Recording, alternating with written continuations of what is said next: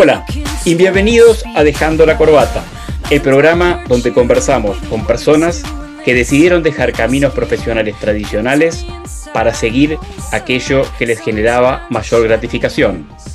En cada episodio conoceremos las historias inspiradoras de aquellos que se atrevieron a tomar el camino menos transitado y descubrieron una vida más significativa y satisfactoria. Hoy tengo el placer de conversar con Enrique Ceballos, quien luego de haber trabajado en multinacionales modificó su rumbo para emprender, siendo actualmente el cofundador y director ejecutivo de Sociedad Consciente, donde entre otras cosas acompaña a organizaciones y personas a través del mindfulness, el coaching ontológico y la conciencia corporal, con el objetivo de optimizar y hacer más eficiente el uso de los recursos internos. Enrique nos contará más sobre cómo ha tomado las distintas decisiones profesionales en su vida y especialmente sobre sus vivencias y emociones en su, proceso de transformación personal. Enrique querido, una alegría tenerte en mi podcast. ¿Cómo le va la vida? Muchas gracias, Seba, por la invitación. Muy contento de estar aquí conversando nuevamente contigo después de no sé cuánto, 15 años, no sé. Yo creo que más. Yo creo que más, pero bueno. Vos estás más joven, yo no. a, los que, a los que no nos ven, eh, les cuento un poquito para que sientan presencia. Sí. Este... Después podemos mandar unas fotos ahí. Exacto. Dale, dale. Bueno, ¿cómo estás? ¿Cómo, cómo le va la vida? Bueno, yo estoy muy bien aquí, viviendo en el sur de Chile, en Puerto Varas, en el, en el inicio de la Patagonia chilena. Eh, muy contento de, estar viviendo en un lugar con mucho campo, eh, en el cual decidí venirme para acá hace como nueve años atrás, ocho años, para para cambiarle la vida a mis hijos, sobre todo, ¿no? Y me di cuenta que, que, la que más cambió fue la mía, y la de mis hijos también, ¿no? Pero, pero muy contento de estos cambios. Bueno, bueno, bueno, me alegro mucho, Enrique. Bueno, quiero ir paso a paso sobre tu vida y viendo las decisiones profesionales que has ido tomando. Muy difícil separar de aquellas decisiones personales, pero bueno, el foco no, no deja de ser el cambio profesional. Me gustaría empezar por eh, en tu infancia, ¿no? Que me cuentes un poquito de, tu familia, eh, cuántos hermanos tenías, qué hacían tus padres, a qué se dedicaban, ¿sí? Este, para después ir a tus pasos en forma individual. Contanos un poco de eso. Perfecto, me encanta. Eh, ya, pues mira, yo nací en una hermosa familia con mi papá Enrique y mi mamá María Elena, que están justo hasta el día de hoy, creo que tienen ya como 44 años de matrimonio. Eh, nosotros somos seis hermanos. Eh, el, mayor, el mayor es hijo de, solo de mi papá y, los otros cinco somos hijos del el núcleo con mi madre. Eh, mi papá es profesor universitario, profesor de matemática y física, y mi mamá dueña de casa.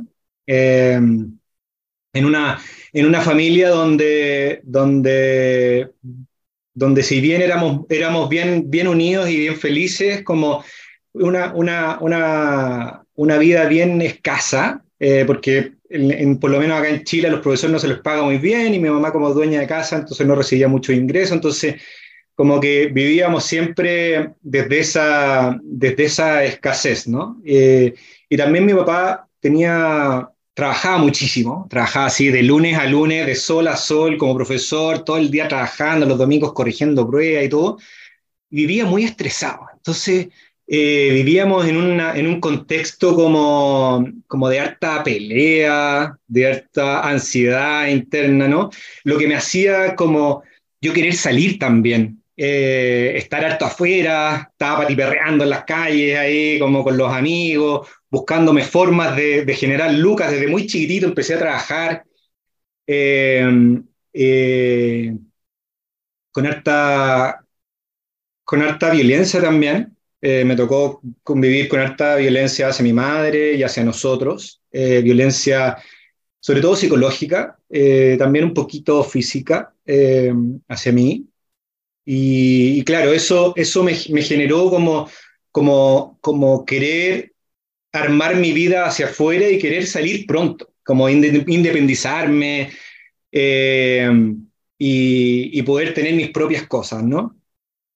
somos una familia, y pese a eso, te lo cuento solo como contexto, ¿no? Porque eso gatilló muchas cosas en mi vida luego futura. Eh, ya después de tanto tiempo, ya me he ido trabajando tantas cosas de mi, de mi familia, de mi linaje, em, que, que, claro, como hoy día, hoy día em, hemos podido tener una familia muy unida desde ese punto de vista de poder poner todos esos temas de conversación que fueron tan difíciles y que nadie los tomaba porque eran temas tabúes y del machismo y de la violencia, eh, que, que claro, yo, yo los, los tuve por mucho tiempo en mi ADN, mm. eh, el tema de, de, las reacciones impulsivas, automáticas, ¿no?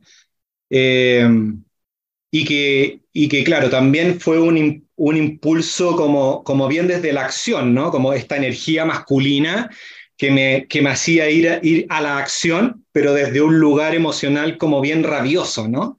Ok. Eh, esa fue como una infancia, fue una infancia en verdad como solitaria, eh, bien independiente, eh, bonita ahí, con ciertos vínculos, sobre todo con mis hermanos más cercanos, como mi hermana que tenía cinco años, como es, la, es la, hermana con la que hoy día tengo mayor conexión, si bien tengo conexión con, con casi todo, eh, una bonita conexión, con ella como que pude generar una compenetración, ¿no? Eh, así fue mi infancia en, en, un colegio mixto católico, mis papás son súper católicos, yo nací en esa cuna de ir a misa ahí todos los domingos, y si no iba era pecado, entonces había que ir porque si no como, como, como me dolía, ¿no? Y, el infierno y todo lo que, lo que de alguna manera me inculcaron en ese minuto. Entonces, eh, como que energéticamente eh, mi infancia desde ese lugar fue un poco como como solitaria e independiente, tratando de, de, salir un poquito de ese mundo, ¿no? Eh, mi mamá, si bien eh, una hermosa madre, y mi, y mi, papá también, ¿no? no, no con, con, todo eso que ocurrió, no, no dejan de ser hermosos. Como, no, haciendo lo que podían y lo que sabían en ese momento. Haciendo lo que podían, lo que sabían y lo que le habían enseñado, ¿no? Como, claro, claro. Como hace, hace seis meses atrás tuve una conversa con mi papá en donde él me contaba su infancia y básicamente era mi misma infancia reflejada, ¿no? Finalmente Es, es tan bonito darse cuenta de cómo vamos repitiendo los patrones y, y, ver que, que básicamente muchas, muchas personas nos dicen, no, si a mí no me enseñan, cuando, cuando tenemos hijos, ¿no? A mí no, nunca me enseñaron a ser padre, ¿no? no sí nos enseñan, cuando somos niños nos enseñan, como, y porque tenemos nuestro modelo, ¿no? Eh, y, y, poder entrar en compasión con mi padre, dándome cuenta de que él fue tan violentado también y que es la forma que tenía de convivir conmigo, que, que es súper bonito poder entrar en esa empatía y darse cuenta de que, puta, él sufrió mucho, ¿cachai? Básicamente eso es lo que transmitió y bueno, es lo que sabía, como dices tú, ¿no? Y hoy día tenemos una relación muy, eh, muy cercana, eh, muy transparente y muy honesta de decirnos lo que nos pasa, en pos de siempre ir eh, mejorando nuestra relación. Qué bueno, Enrique, qué bueno lo que contás. Y, comentaste en algún momento que esto que me estás contando tiene alguna relación con decisiones profesionales que has ido tomando, así que me gustaría no perdernos eso si, si realmente existe esa relación. Después, por lo, que, por lo que entiendo, estudiaste administración de empresas, puede ser. No sé si querés contarnos qué estudiaste y en base a qué elegiste tu carrera. ¿Por qué elegiste esa carrera y no otra? ¿Qué buscabas en ese momento? Perfecto. Mira, yo como los últimos años del colegio como que me iba súper bien como en matemática, física. Eh, tenías, a tu, tenías a tu papá que enseñando matemática la tenías fácil. Claro, y mi papá ahí como profesor, él era profesor universitario, ¿no? Entonces, profesor universitario de matemática y física y, y hacía clases para ingenieros. Entonces, yo la verdad que estaba entre entre ingeniería civil, entre ingeniería comercial, arquitectura, historia, como, como, como un amplio mundo, ¿no? Entonces estaba un poco perdido, en verdad. Y mi papá, como era profesor universitario y le hacía clases de ingeniería a los ingenieros industriales, me dijo como, vente para acá en la universidad, postula, y además me dan una, te dan una beca, por, yo soy, como dijo, profesor, como, ya, como igual medio presionado, pero tampoco cachaba mucho, entonces como ya voy a postular y no sé qué, además tengo habilidades para las matemáticas y postulé. Y entré a estudiar ingeniería civil industrial en la Universidad Diego Portales, el año 2000, al año 99-2000. Y ahí, y fue terrible, porque como yo, no, como yo no tenía pensado estudiar ingeniería civil industrial, como entré con una base pésima, yo en el colegio estaba en, en el humanista, ¿cachai? Como, como mis, mis, compañeros habían, habían visto integrales, derivadas, y yo estaba como, no sé, la multiplicación, ponte tú casi. Como. Entonces, el primer año fue muy complicado para mí, porque tuve que nivelarme así con todo. Entonces, me puse a estudiar duro, duro, duro, duro, duro, así como vi como mis, mis compañeros trabajaban, y, o sea, perdón, como carreteaban y lo pasaban bien y les iba bien porque venían con una base y yo ahí, pum, estudiando, estudiando, estudiando, estudiando, estudiando.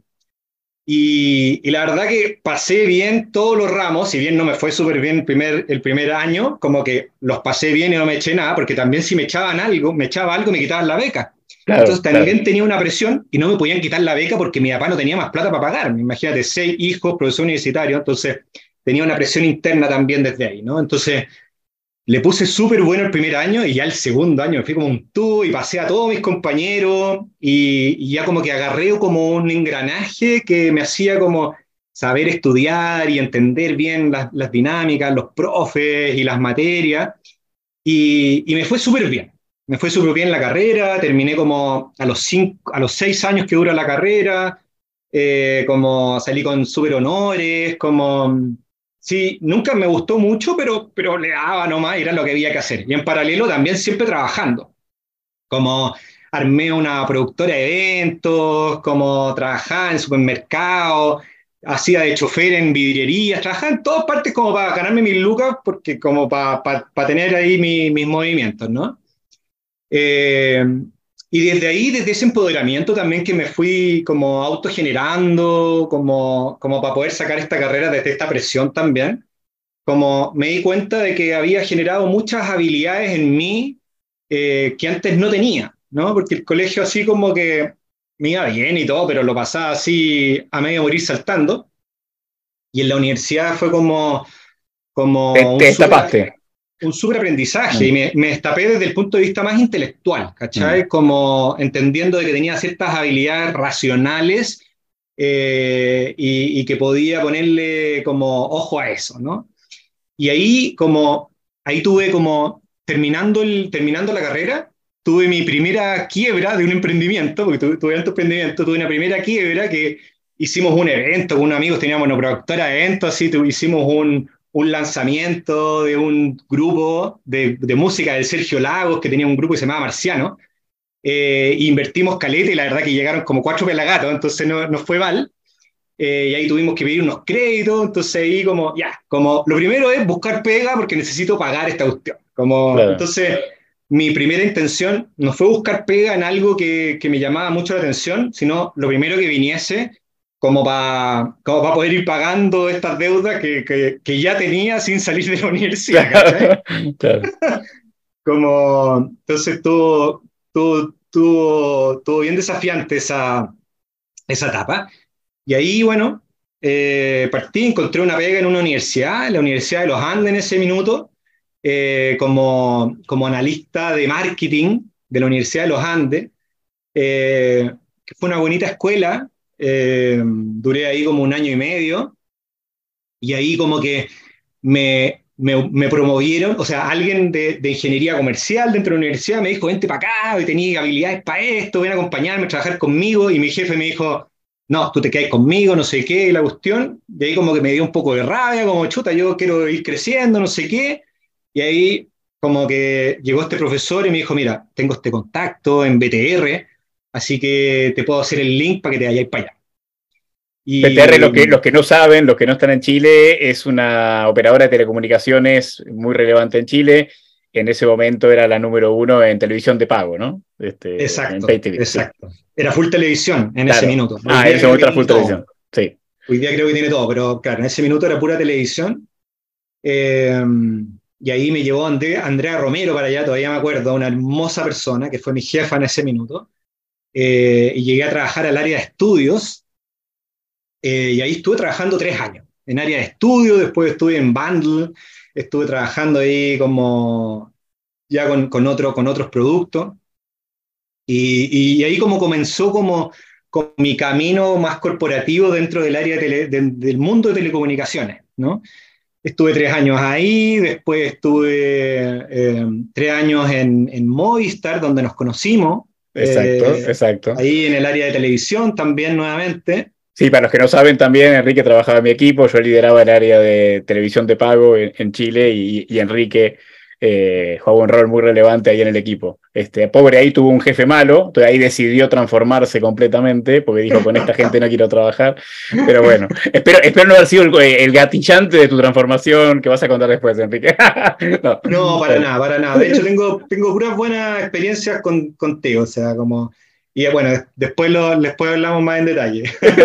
Eh, no, no, en verdad en ese minuto, como estaban también pasando muchas cosas en mi vida, ¿no? Como estaba en un proceso de, de casarme, tener hijos, porque en esta, en esta, en esta beta, como, como te comentaba, de mi familia de origen, bien católica y bien tradicional también en una sociedad súper establecida, como yo tenía súper establecido internamente que había un camino que había que seguir, que era tener mi carrera, trabajar como chino y, hacerme bolsa, crecer en las organizaciones, eh, llegar a ciertos cargos, a, hacer ciertas lucas, casarse, tener hijos, tener casa, auto, mejorar el auto, mejorar la casa, morirse y chao pescado, ¿no? Jubilarse y chao.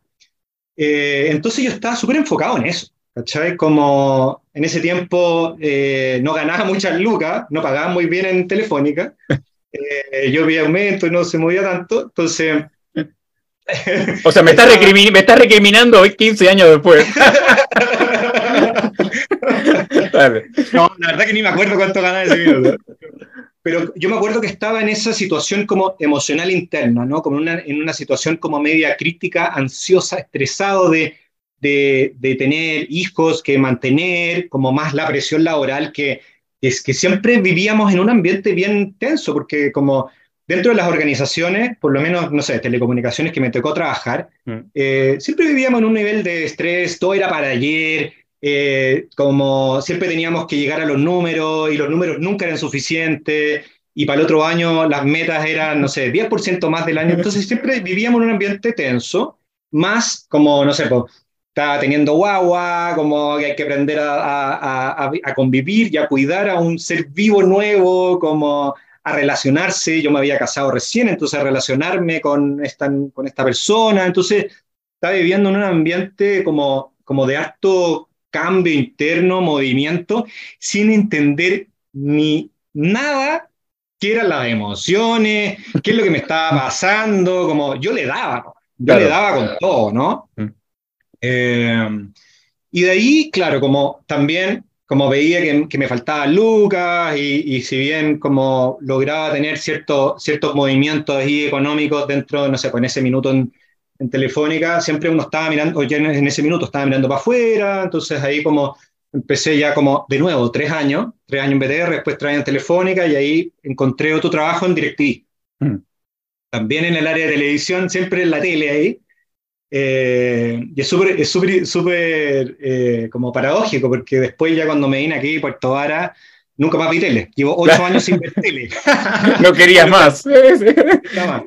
Entonces ahí me cambié a DirecTV eh, y ahí en DirecTV como que, como que me cambió mi energía interna, como que fue como un primer cambio, ¿no? Como donde empecé a empoderarme más internamente si bien como las pegas eran más o menos similares, estaba como una área estratégica y comercial, empecé como internamente a empoderarme más. Me metí harto en el deporte eh, de alto rendimiento y el, más que el de alto rendimiento como, como de alta capacidad física, era como un CrossFit, ponte tú, mm, como mm. cuatro veces a la semana, y eso me empezó a generar harta disciplina, ¿cachai?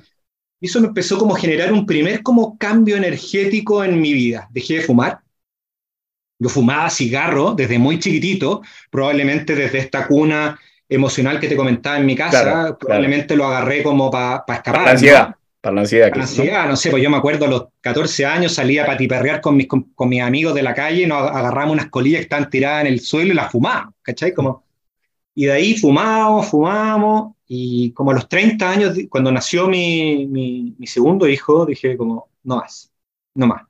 Y había empezado también este, este, este proceso de, de, estar harto en el deporte y me daba cuenta de que, de que mi rendimiento como que llegaba a un tope y no podía seguir. Y me daba cuenta que estaba relacionado con el pucho, con el cigarro. ¿no? Mm. Entonces dije, ya, lo dejo. Y agarré la cajetilla un día, pum, la boté la basura y desde ese minuto no fumé nunca más.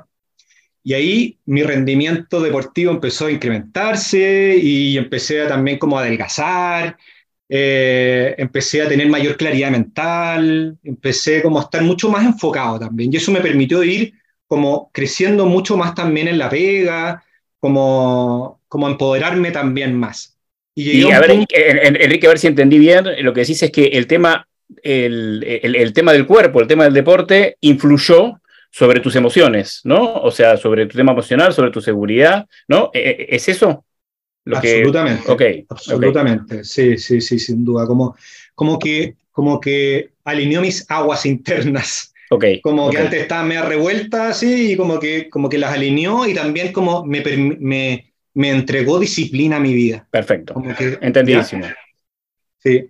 Y, y, ahí como que llegué a un tope en DirecTV, a un tope desde el punto de vista como que me empecé a, me empecé a cuestionar si realmente era eso lo que quería hacer para toda mi vida, como estar en un mundo corporativo, hacer que, eh, eh, vender cosas para afuera, productos o servicios para otros, para que otros se hicieran como millonarios y solo por el hecho de hacerse millonarios que no, productos que no siempre me hacían sentido, como, y me daba cuenta de que se ponía por encima el valor económico, por encima de los valores humanos, como estaban todos estresados, como lo pasaban mal, cómo se trataban, no se trataba bien a la gente, y siempre por encima de que lo más importante era llegar a un cierto número. Y eso me empezó a hacer como una cierta interferencia y me empezó a traer como incoherencia. Es decir, como, chuta, si esto no me hace, no me, no, no me genera coherencia, como yo estoy aportando a esa incoherencia, ¿no? Okay. Entonces, ahí como que ya, ya llevaba también como dos años y medio. Y Enrique, ¿cómo, ¿cómo, te diste cuenta de eso? ¿Algún síntoma? A veces uno se empieza a sentir mal corporalmente, también va, a veces vas de las emociones hacia el cuerpo, o te empezaste a sentir triste, o simplemente fue una, un análisis racional que te llevó a darte cuenta que no es lo que querías. ¿Cómo te diste cuenta de que eso, de que por ahí no iba? Mm, sí. Buena pregunta. Mira, yo creo que como hay, hay, dos líneas, ¿no? Yo creo que está como la línea como de la coherencia interna, es como, mm. puta, yo, no, yo no quiero ser parte de esto, y desde el punto de vista como emocional es como, hay ciertas cosas que me daban mucha rabia, como, pero tampoco me, tampoco me atrevía a decirlo porque me podían, no sé, echar o lo que sea, y, y, estaba como manteniendo una familia, no sé qué. En ese minuto ya tenía, ya tenía dos hijos, entonces como, como que algo como internamente, y, y, lo zapatizo interno al tiro, que como la rabia, ¿no? Como, como que no me está haciendo sentido. Eh, y, y, yo creo que el gatillante fue como, yo no quiero ser parte de esto. No quiero ser parte de esto y quiero, de alguna manera, como hacerme caso. Como por primera vez en mi vida, como que me dije a mí mismo, como que quiero hacerme caso. Quiero como alinearme a lo que yo quiero y no lo que otros quieren porque para que me den plata o algo, ¿no? Como, claro, está claro. Y, desde, y en ese minuto, como que conversé con, con, con la madre de mis hijos, mi ex señora, en ese minuto, mi señora en ese minuto, eh, y yo le dije así como, eh, Maca, como, vámonos, vámonos para afuera, como que Santiago, como que ya está súper como denso, como está súper violento, como que el aire ya no es el aire para los niños, como ya no es lo que, lo que quiero trabajar, a mí siempre me ha gustado emprender, vámonos para otro lado, emprendamos, empecemos una vida nueva. Y me la compró, me la compró y me dijo, ya, upa, chalupa, ¿y dónde nos vamos? No sé, pues busquemos. Entonces nos fuimos de viaje a, Iquique, siempre, siempre dentro de Chile, ¿no? Nos fuimos de viaje a Iquique, vamos a cachar Iquique, porque está el calorcito. Vamos a, y, vamos a cachar a Puerto Vara. ¿Y por qué Puerto Vara? Porque, no sé, pues yo desde chico, toda mi vida fui de vacaciones cuando chico a Puerto Vara y me encantaba. en la naturaleza, el verde, la lluvia, no sé qué, nos venimos a Puerto Vara y nos enamoramos. Nos enamoramos. Entonces esto fue en enero del 2015, todavía me acuerdo, enero del 2015. Y el plan era irnos a Puerto Varas en octubre del 2015, septiembre del 2015.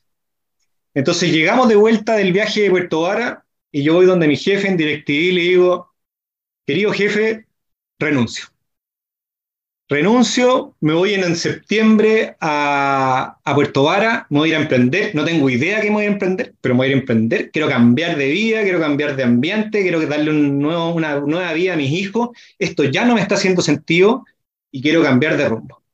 Yo feliz que como poder acompañarte y poder buscar a alguien, entrenarlo antes que yo me vaya, o, o si no, cerramos aquí y me dijo, no, quédate nomás y te vayas en septiembre, octubre, no me acuerdo cuándo fue.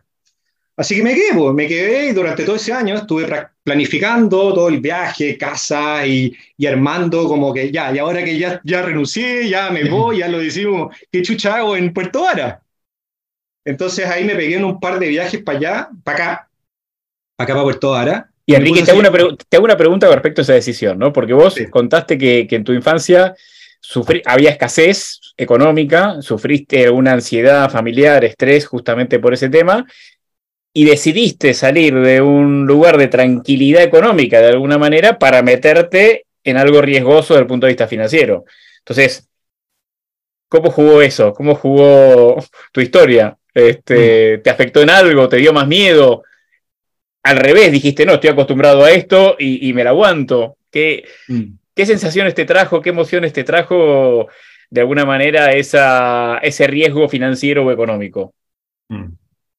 Qué buena pregunta. Eh, yo creo que fueron hartos factores. Como el primero es, yo ya había generado, te acordé que te conté como, habías como generado una seguridad interna, ¿no? Como, como esto como en el deporte, la disciplina, y también estaba bien metido como en el, como en el punto, en el, en el, en el ambiente como más espiritual. Ya me había, ya había dejado mi lado católico hace varios años atrás, ¿ya? Eh, y, y, siempre preguntándome como, siempre me preguntaba como, ¿qué es lo que quiero? Como, ¿para qué vinimos a este mundo? Como, ¿realmente quiero estar haciendo esto toda mi vida? Como, entonces como que eso me empezó a empoderar y de alguna manera fue más fuerte que la seguridad de, de tener ciertas lucas eh, todos los meses en mi cuenta corriente, ¿no? Como internamente fue como, yo, me, yo puedo esto y mucho más, como yo puedo hacer lo que quiera, soy súper poderoso, no tengo idea de qué me pasaba en ese minuto, ¿no? Como, como, como, que tenía una fuerza interna muy poderosa, también de la mano como que había hecho hartos emprendimientos en mi vida. Y bien, te diría que la mayoría habían sido como, como había quebrado, o había generado fracaso y lo que sea, como, como que la, el motor interno del emprendimiento siempre fue más fuerte del resultado, ¿cachai? Como el movimiento de de yo ser mi propio jefe. Eso, eso para mí siempre ha sido súper motivante, ¿no? Y lo sigue siendo al día de hoy que sigo siendo. Y, y desde ese lugar fue como, como, yo puedo generarme estas lucas y más. Y Enrique, ¿y cuál fue, tu, cuál fue tu primer emprendimiento? ¿Qué fue lo primero que hiciste ahí estando en Puerto Varas? Claro, cuando, cuando yo me vine a Puerto Varas, antes de venirme, como viajé un poco, como hacer como uno, semi-estudios de mercado, así como, ya, ¿y qué voy a hacer allá? Como que, ¿cuáles son las necesidades? Eso, como desde mi punto de vista como ingenieril, es como, ya, ¿cuáles son las necesidades? ¿Qué es lo que se necesita? Eh, ¿Cómo lo vendo? ¿Cachai? Y ahí lo que me di cuenta es que aquí llovía todos los días, 365 días al año, y estaba lleno de niños, porque es una zona salmonera en donde se viene mucho ejecutivo joven, eh, con niños chicos, y los niños están todos encerrados en la casa y están todos los papás súper estresados porque los niños andan corriendo para allá, gritando, no saben qué hacer con ellos. Entonces, eh, y, en las plazas que hay acá están todas mojadas. Entonces lo que hice fue armar como un símil de plazas, pero grandes, bajo, bajo techo, cerradas, ¿no? Entonces, eh, llegué y armé una sala de juegos infantiles aquí en el molde, en el molde Puerto Vara, que se llamaban Ball Kids eh, de Volcanis y Kit de niños. Y eran una, metraje así como tú, hablé con unos proveedores en China, armamos unos juegos a medida, eran todo así como con refalines, piscinas de pelota, todo blandito, bien seguro, para niños entre 0 y 10 años. Y todo el rato, nunca, nunca dejé de creer que me iba a ir súper bien. Como con esa convicción, no sé qué, vendimos mi casa, nuestra casa en Santiago, nos venimos para acá, invertimos unas lucas ahí, nos compramos una casa, como todo el rato como súper empoderado internamente, sin que nadie me dijera nada, ni, ni, ni leyéndome, en ese, en ese minuto no estaba muy metido en los libros de autoayuda, ni nada, de espiritualidad, ni nada, pero como que seguía con esta energía interna, ¿no? Y, y efectivamente, pues llegué y me puse a trabajar en eso, me vine efectivamente en octubre de ese año, renuncié y me puse ya a trabajar full para armar, para armar Volkits y ya tenía los contratos listos aquí con el mall, los contactos ahí con, el, con los chinos, ya venía el barco en camino. Eh, y en paralelo, bueno, ya llevaba como unos dos, tres meses sin recibir ingresos, entonces igual eh, aparece siempre los miedos, por mucha seguridad que uno tiene, como ya igual necesito estar generando, y de repente como que llegan de, acá hay un, colegio bien conocido que se llama Colegio Puerto Vara, llegan del Colegio Puerto Vara y se contactan conmigo, había hecho unos contactos antes por llegar y me dicen como, necesitamos una asesoría y necesitamos que nos asesores. Como, ya, ok, ¿qué necesitan? como esto, y yo, ya, son buenas lucas, perfecto, armo un presupuesto, presupuesto, me dicen que sí, perfecto. Y en paralelo, mientras estoy armando esta sala de juego, le hago esta asesoría y, súper bien, pues me fue súper bien la asesoría y ya en marzo del 2016 eh, levanto y abro, abro la sala de juego. Entre medio, mi papá tuvo un accidente en Santiago a los, a los pocos meses de haberme venido lo atropellan, queda, queda eh, inconsciente por tres meses, como los doctores nos decían, como porque se despegó en la cabeza, como que se va a morir, no va a vivir, y si, y si vive va a quedar vegetal. Entonces, entre medio de todo esto que te estoy contando, yo viajaba todos los fines de semana a Santiago, a ver cómo estaba, acompañarlo, si es que abría un ojo, como, como, y acompañar a la familia, ¿no? Y eso fue durante todo el 2016. Eh, mi papá eh, efectivamente comenzó, como, comenzó a tener vitalidad, pero no sabía quiénes éramos, no sabía hablar, no sabía escribir, no sabía comer, no sabía caminar. Entonces viajaba todos los fines de semana a, acompañarlo en su rehabilitación.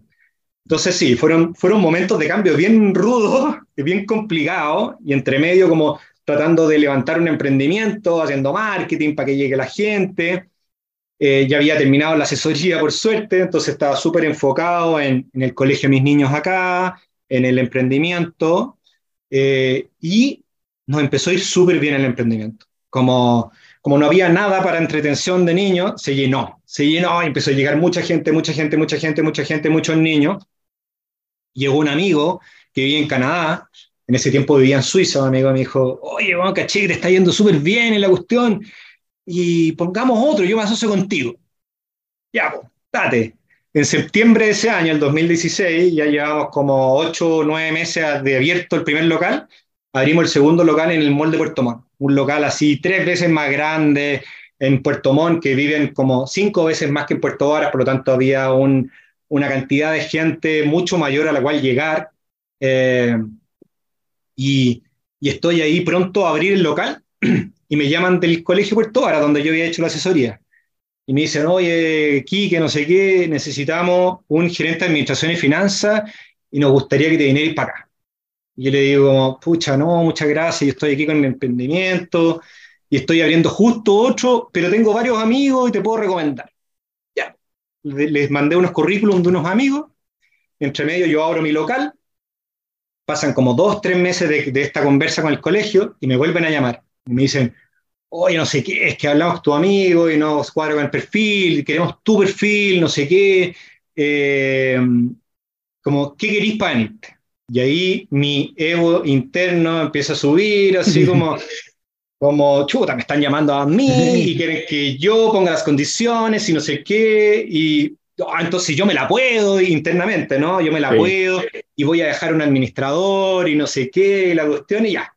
Y al final mi ego fue más fuerte que, que, que, la realidad, digamos, y, busqué un, un, administrador para que administrara mis locales, eh, mientras yo tomaba esta responsabilidad, eh, que yo decía como, bueno, es un colegio, no es tanta responsabilidad, mentira, como nunca había trabajado en mi vida, y, y tenía, tenía, no sé, pues harta gente a cargo, como, eh, y harta responsabilidad en términos de lucas, y en paralelo los administradores que había dejado como mm, no me funcionaron muy bien, entonces al final estuve con la carga de, el, de los colegios. Las dos cosas a la vez, y gestionando los que gestionaban el negocio. Gestionando los dos locales, que, que como con 10 chiquillas a cargo, tenía cafetería, entonces yo iba a comprar todos los insumos de la cafetería, los ponía allá, me hacía cargo de la contabilidad, como una cantidad de pega finalmente en esto de haberme venido desde Santiago a Puerto Varas buscando... Para estar tranquilo,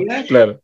Me, pisé en la cola como totalmente, ¿no? Y dije como, como, y empecé a vivir y a trabajar de lunes a lunes, porque cuando yo abrí el local, como no tenía nadie primero, entonces yo trabajaba como era un mall, los malls abren de lunes a lunes, de 9 a 9, entonces yo lo atendía, yo hacía todo, entonces mi vida se transformó en trabajo. Y dejé de estar con mis niños, que era lo que más buscaba para venirme acá, ¿no? Entonces, todo esto empezó a generarme mucho estrés, mucha ansiedad, así como, como internamente no me estaba dando tanto cuenta, pero finalmente estaba siendo súper incoherente conmigo mismo, con todo lo que yo venía a buscar aquí con este cambio, con este primer cambio de vida, ¿no? Y ahí llegó un minuto en donde exploté, como exploté internamente, eh, como tuve un burnout de estrés así súper eh, brigio, poderoso, en donde se me cayeron todas mis estructuras, en donde de alguna, de alguna manera como comencé a, perder todo el sentido, si bien mi cuenta corriente crecía, mi estabilidad y calidad de vida se, se había ido hasta el fondo, a pique. O sea, el burnout, no, eh, el no tuvo que ver con temas financieros, económicos, sino con la calidad de vida. O sea, económicamente la cosa iba bien, ok. Exactamente, sí, como como yo recibía un súper buen sueldo en, como, como, como gerente de administración y finanzas y los negocios también le estaban yendo bien, eh, pero no tenía, estaba absolutamente vacío internamente. Ok.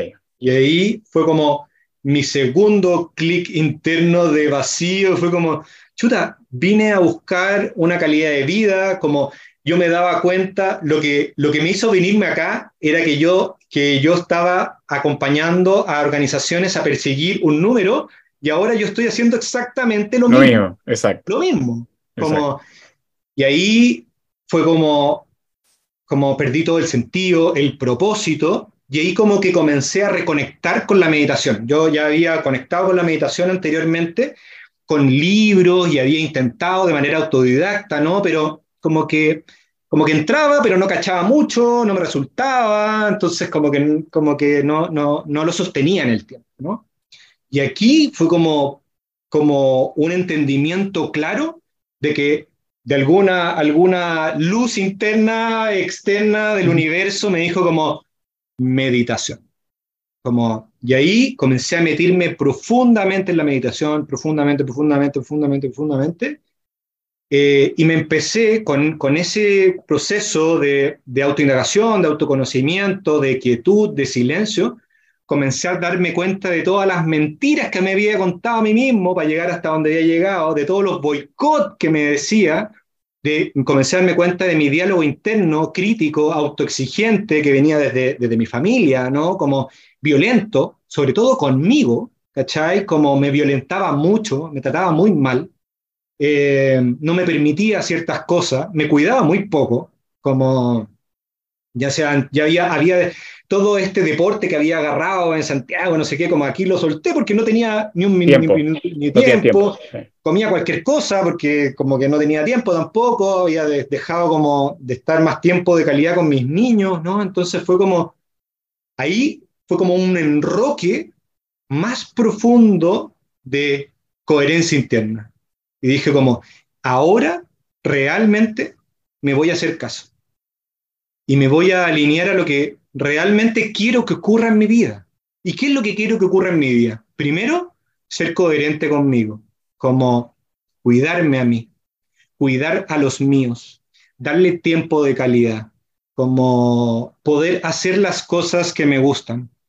Eh, y, básicamente ahí, después de todo este proceso profundo de meditación, eh, en donde empecé a indagar y todo en eso, eh, tomé la decisión de renunciar al colegio. nuevamente, como sin tener nada seguro, sí. tomé la decisión ahí, renuncio, y me dice, no, no te vayas, no sé qué, te necesitamos, no sé qué, lo que estoy yo como, ya, ok, pero mediodía. Entonces, como de a poco, ¿no? Entonces, ya, mediodía, con casi las mismas lucas, ya estaba bien, no mm. sé qué, pero la verdad que era lo mismo, ¿verdad? Porque seguía sosteniendo Como, como esa colita, ¿no? Eh, y, y, finalmente decidí, fue como, lo siento, como que no puedo seguir acá, yo los voy a acompañar hasta que ustedes encuentren a alguien, como voy a entrenar a alguien para que, para que se quede como, para que el colegio se quede bien y todo, porque yo le, tengo, le tenía y le tengo mucho cariño al colegio, fue siempre muy bueno conmigo. Eh, pero no y, Enrique, y, ahí, cómo decidiste el siguiente paso? ¿Cómo fue que tomaste, a, dónde te dirigiste y en base a qué tomaste esa decisión? Mm. Como este proceso de meditativo fue tan profundo y me hizo darme cuenta de tantas cosas y me hizo cambiar tantas cosas internas que una, hubo como una revelación interna mía que me dijo como, yo quiero compartir esto con otras personas que lo están pasando mal. ¿Cachai? Entonces ahí, eh, ahí comencé a profundizar y me metí a estudiar como una consultoría en mindfulness transpersonal en la, en la, en la Escuela Española de Desarrollo Transpersonal. Y, y wow, eso me voló más la cabeza, si ya el proceso meditativo profundo que me había metido me había volado la cabeza, esto me recontravoló, me hizo así como, como darme mil revuelcas en la, en la, tierra y, y, me empoderó mucho más, ¿no? Me empoderó mucho más. En ese minuto también como estaba como, eh, venía, y fue como principio de 2019, estaba como una crisis, una media, mediana crisis económica en Chile, como ya el, negocio de, de, de los de ya no estaba tan fuerte, y de hecho en septiembre, octubre, bueno, vino el estallido social, se cerraron todos los malls, como el mall me seguía cobrando el arrendo, pero no venía gente, entonces empecé a tener deuda, como, y en verdad fue como, puta, en verdad no tenía, no tenía ganas de seguir en eso, ¿no? Como que ya había perdido ese sentido. Entonces, como que me fui como a un proceso como de, quiebra, yo ya había renunciado también al colegio, eh, entonces fue como otro movimiento ahí entre abundancia y escasez interna bien profundo, como en ese tironeo de que había logrado una gran capitalización, pero también no me hacía sentido y eso me hacía también tener ciertos miedos. Eh, pero también nuevamente fue mucho más fuerte el poder interno que los miedos. Entonces fue como, importa, esto se cierra y vamos con todo y, esto es lo que yo quiero alimentar en mi vida y quiero que crezca. Quiero que crezca. Y ahí donde, como cerré los locales, yo ya había terminado el, colegio, el, nexo con el colegio y terminé mi, proceso de, de, coach de mindfulness y ahí armé esta consultora consultora en donde me asocié con Andrea, que es mi pareja actual, que ella es coach ontológico y terapeuta de conciencia corporal. Y ahí, eh, y ahí cambió nuevamente radicalmente nuestra vida. Eh, y ahí me comencé, comencé como a acompañar a personas eh, en procesos individuales, de coaching individual, eh, enfocados siempre en mindfulness, pero siempre en desarrollo personal, en, también el, desde el coaching ontológico, ¿no? Como, como básicamente a ver todas, todas las luces y las sombras, todos los lados ocultos, que de alguna manera algo se me había despertado y que tenía esa claridad interna con todo este proceso, ¿no? Y todo lo que había estudiado. Eh, y Enrique, disculpa que te, te, interrumpa, ahí tengo una pregunta, ¿no? Porque siempre tuviste un camino, en algún momento hablaste, bueno, seguiste ingeniería, eh, ahí salió como poder tuyo, como don tuyo, la racionalidad, comentaste anteriormente. Después seguiste un camino en el mundo corporativo donde también la racionalidad se valoriza mucho y donde la seguiste desarrollando. Y, quizás, bueno, no, no tocabas mucho el tema de las emociones, no tocabas mucho el tema del cuerpo y de repente te volcaste a trabajar con estos dos mundos, ¿no? Que son las emociones y el cuerpo, entiendo, corregime si es así. ¿Cómo fue ese, o sea, ¿a qué, se debió ese cambio así de, focalizarte en, una dimensión y focalizarte en dimensiones que quizás eh, no van tan de la mano, o sí, eh, vos me dirás. Eh, y, bueno, ¿y cómo viviste ese cambio? También me gustaría saber qué sentís ahora trabajando en otros ámbitos versus lo que sentías antes trabajando en el ámbito más racional, para decirlo de alguna manera. Mm, mm. Sí, mira, en esto, en esto de, comenzar a meterme en el, en el, mindfulness específicamente, porque hay distintas líneas de meditación, ¿no? Yo, yo me metí en el mindfulness, que básicamente se traduce como atención plena. Y la atención plena básicamente tiene que ver con ser consciente de ti mismo en el momento presente. ¿Y qué es lo que está en el presente? Es el cuerpo y tu respiración. Entonces, eso me hizo darme cuenta de que yo no era nada consciente de mi cuerpo durante toda mi vida. Entonces, como que lo tenía, mi cabeza estaba por un lado y mi cuerpo estaba por otro. Entonces, poder generar esa conexión y de darme cuenta de que es un solo ente interconectado y que, y que funcionan en coherencia entre lo que pensamos, sentimos, decimos, hacemos, como que me, me, me hizo darme cuenta de lo disociado que estaba anteriormente. Disociado no quiere decir que lo racional sea malo, porque somos razón y emoción, como una parte del, una parte del cerebro es más, más enfocada en la razón y otra parte es más enfocada en, el mundo emocional. La parte racional es la que vive entre, la que tiene conciencia del tiempo y, la parte, emocional es la que, tiene, la que vive en un presente continuo, ¿no? Entonces finalmente es como buscar esa conexión desde la neurociencia para darnos cuenta de que somos ambos y, así como también somos energía masculina y femenina. Como en esto yo que yo te decía también que yo venía desde un mundo bien machista, como yo tenía mi, mi, mi, mundo masculino muy potenciado y mi mundo femenino más emocional, como muy dejado de lado, ¿no? Entonces, comenzar a conectarme con mi cuerpo me comenzó a mostrar mi conexión con mis emociones, porque las emociones son el lenguaje del cuerpo. Entonces me empezó a darme cuenta de, chuta, acá viven las tristezas y las penas, acá viven los miedos, acá mm. viven las preocupaciones, acá viven las cargas. Entonces, acá vive todo lo que no quiero ver, acá vive la rabia y chuta, el cuerpo me está hablando todo el tiempo. Entonces, qué importante es tomar conciencia del cuerpo para darnos cuenta de qué es lo que necesitamos en cada momento para estar bien. Y eso fue, wow, un descubrimiento súper hermoso.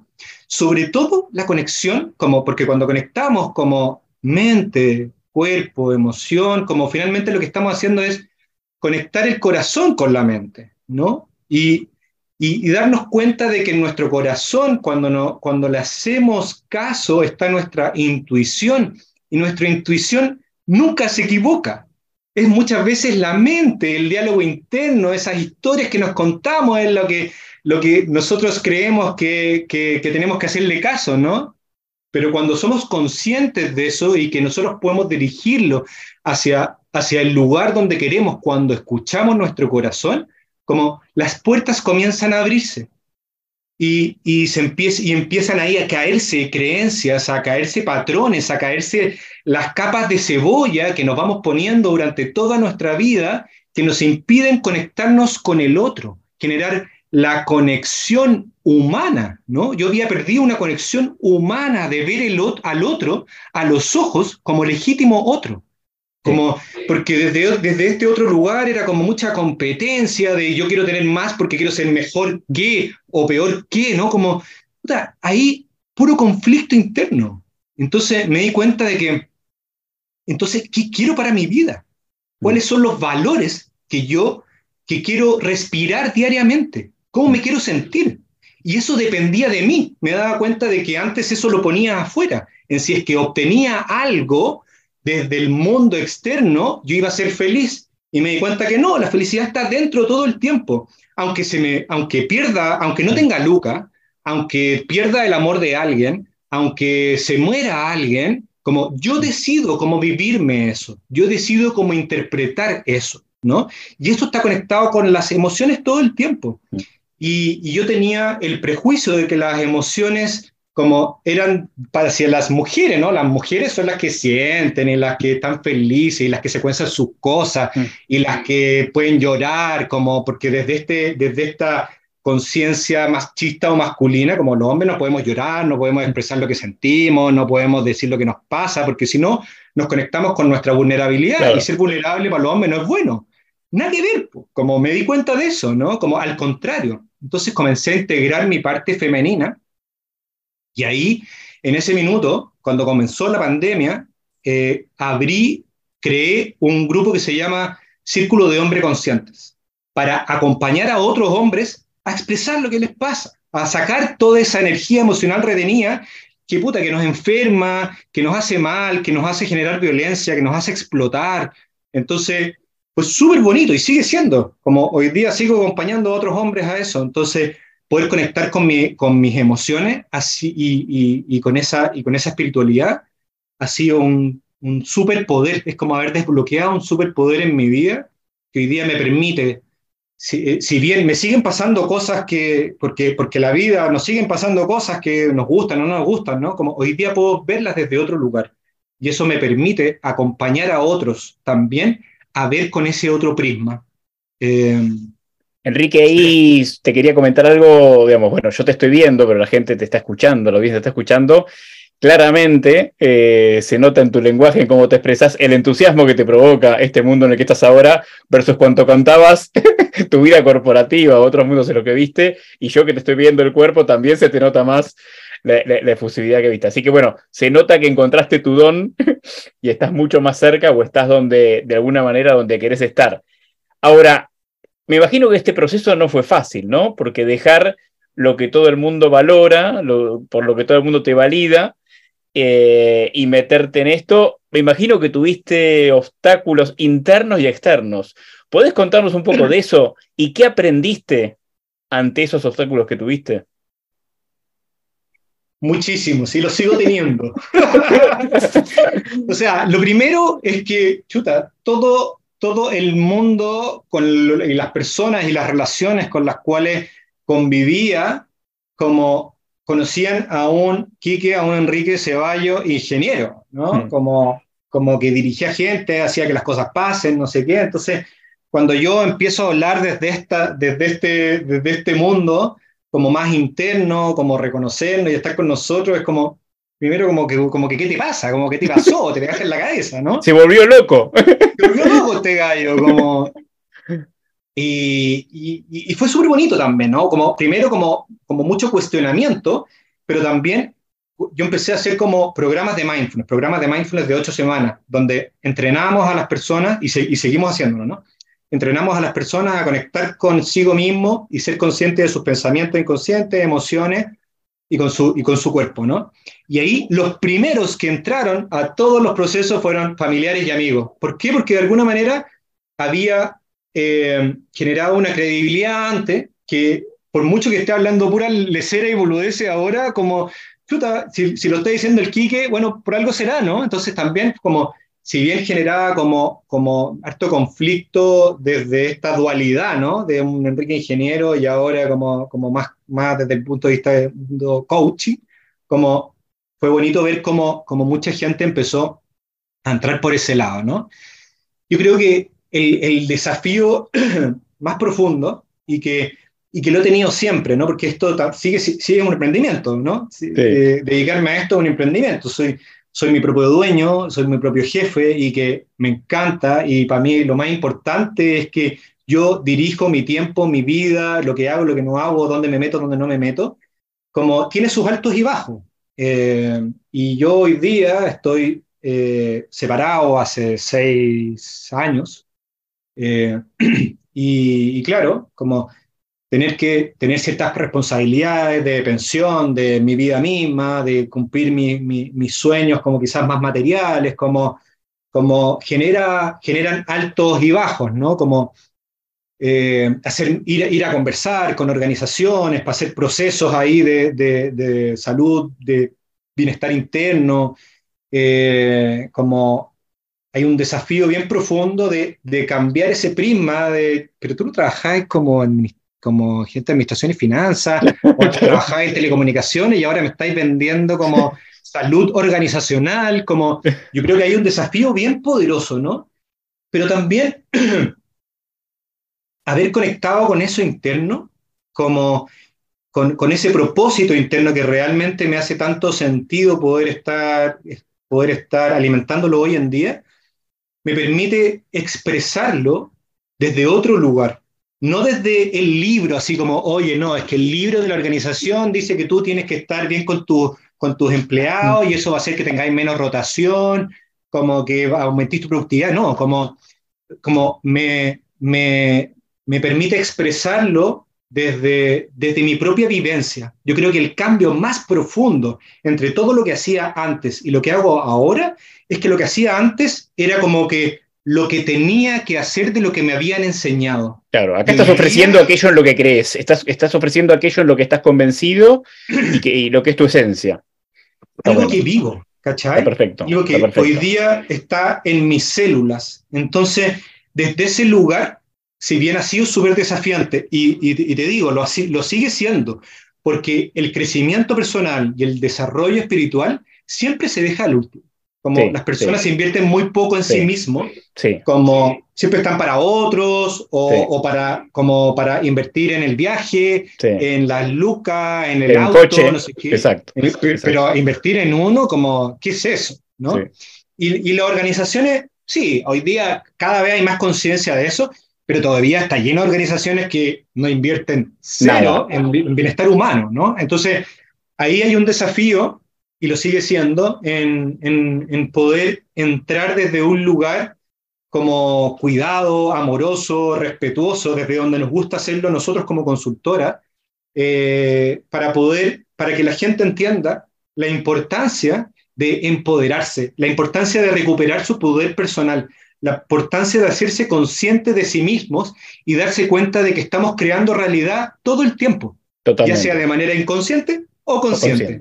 Entonces, si queremos crear la realidad que realmente queremos para nuestra vida, hagámoslo de manera deliberada y consciente para que crezca lo que nosotros queremos. Hoy día, si bien estoy en un proceso como, como se es un proceso súper desafiante, tener un, tener, un, tener un emprendimiento, hoy día estoy tan empoderado, como que, que amo tanto lo que hago, Seba, como lo hago con tanto amor, con tanto cariño, como me da tanto gusto como ver a las personas que acompaño cuando cambian la relación consigo mismo, cuando cambian sus relaciones, cuando mejoran la relación con sus hijos, cuando se dan cuenta de que cada decisión tiene un impacto en la sociedad y que se dan cuenta de que pueden generar un impacto positivo en el mundo, yo estoy súper pagado. ¿Cachai? Como estoy súper enamorado de esto y, y, y, si bien, como, sí, como hay, hay, veces que, que, he pasado medias penumbras, como chuchi, ¿cómo voy a vivir y que, de qué voy a comer? Como porque, porque hay, no sé, pues la pandemia, como, como que pasan cosas, ¿no? Entonces, y aparece como el, el, el, miedo y el fantasma, ¿no? Tenéis que buscar pega, cuando tú antes estabas contratado, te iba súper bien y te pagaban, como como inmediatamente viene, viene mi capacidad de darme cuenta de que desde ese lugar no está la, mi mejor versión. Mi mejor versión está cuando me escucho, cuando soy coherente conmigo y cuando, cuando le hago caso a mi corazón. Y desde ahí, como todo pasa y mis relaciones han cambiado. Tengo una relación hermosa de pareja, tengo una relación hermosa y profunda con mis hijos, tengo una relación muy cercana con mis padres y con mis hermanos. Todos han hecho los programas de mindfulness. acompaño a algunos para su desarrollo profesional y personal, como acompaño a muchos amigos, como... Y, me encanta, y me encanta poder alinearme a esto. Eh, y, y te agradezco mucho también poder tener esta conversa, porque me hace darme cuenta, ahora que te, que te cuento, ¿no? Esto que me pasa, porque no, no, no, tengo la oportunidad de conversarlo generalmente, ¿no? Me hace darme cuenta de lo bien que me hace. Y me hace darme cuenta de que a veces cuando las cosas no están tan bien y cuando las vacas están medias flacas, como mi poder personal es tan poderoso que, que soy, que soy capaz de, de hacer lo que sea, como, porque cuando me alineo a eso, cosas pasan. Si finalmente somos energía, somos vibración y atraemos eso que somos, no lo que queremos, atraemos lo que somos. Entonces, poder, poder conectarme con esto que, que somos como, y que soy, me permite volver a reempoderarme una y otra vez. Qué bueno, Enrique. O sea, te agradezco mucho por lo que estás contando. Eh, la verdad que me alegra mucho, porque te tengo mucho aprecio del tiempo que nos conocemos, verte con ese entusiasmo, verte que estás haciendo lo que querés hacer. Antes de ir cerrando, me gustaría saber si tenés algo que te gustaría decir que yo no te haya preguntado, algún mensaje, algo que quieras transmitir a los oyentes, ¿sí? Con lo que se queden, además de lo que te pregunté te agradecería muchísimo. Y si no, puedes pasar. No, siempre tengo algo que decir, así que en este espacio. No, yo creo que yo invitaría a toda la gente a, a observarse, a no seguir los patrones que autoimpuestos por la sociedad, por su familia, a seguir su corazón, a darse cuenta que las cosas que queremos las podemos lograr y que muchas veces lo que nos impide son patrones y jaulas mentales que no nos hace conectarnos con eso que somos, a, empoderarnos, a recuperar nuestro poder, a recuperar nuestra soberanía, a darnos cuenta de que de alguna manera nosotros podemos alquimizar nuestra energía diariamente y poder ser la mejor versión de nosotros. Yo invitaría a todo el mundo a eso, porque cuando eso ocurre, como por lo menos creo que ahí está el éxito. El éxito es cuando somos coherentes con nosotros mismos y cuando nos escuchamos y cuando nos damos un espacio para saber quiénes somos y, y, y enrailarnos a, a, eso que siempre hemos querido hacer y no le, y no le hemos dado espacio por, por miedo. Eh, yo creo que esa es la invitación, Sea. Muchas gracias, Enrique. Excelente cierre. Mejor no podríamos haber cerrado esta entrevista. Bueno, Enrique nos ha contado sobre su proceso de transformación desde el mundo corporativo hacia finalmente emprender focalizándose en temas más espirituales, emocionales y corporales. Muchas gracias, Enrique, por tu tiempo y por compartir tu historia y conocimientos que dejan muchos aprendizajes, espero, a la audiencia. Enrique, antes de cerrar, por favor, cuéntales más a nuestros oyentes sobre cómo puedes ayudar a personas y organizaciones y cómo se pueden contactar con Sociedad Consciente en caso de querer acercarse a ustedes. Súper. Sí, por nuestra consultora se llama Sociedad Consciente. Eh, nos pueden seguir ahí en, en nuestra página www.sociedadconsciente.com, en nuestro Instagram, sociedad.consciente y nosotros acompañamos a organizaciones y, personas a conectar con su mejor versión, a, aprender a comunicarse, a aprender a relacionarse, a, entenderse, a escucharse. Y, eso lo hacemos de diversas maneras, ¿no? Lo hacemos de manera individual, de manera grupal, talleres, eh, retiros, cursos, programas de mindfulness. Y, invitamos a todas las personas que nos quieran contactar eh, a que encantado de poder acompañarlas, con mucho gusto. Buenísimo, buenísimo, Enrique. Muchas gracias nuevamente. Encantado de reconectar con vos después de tanto tiempo. Te tengo un aprecio enorme.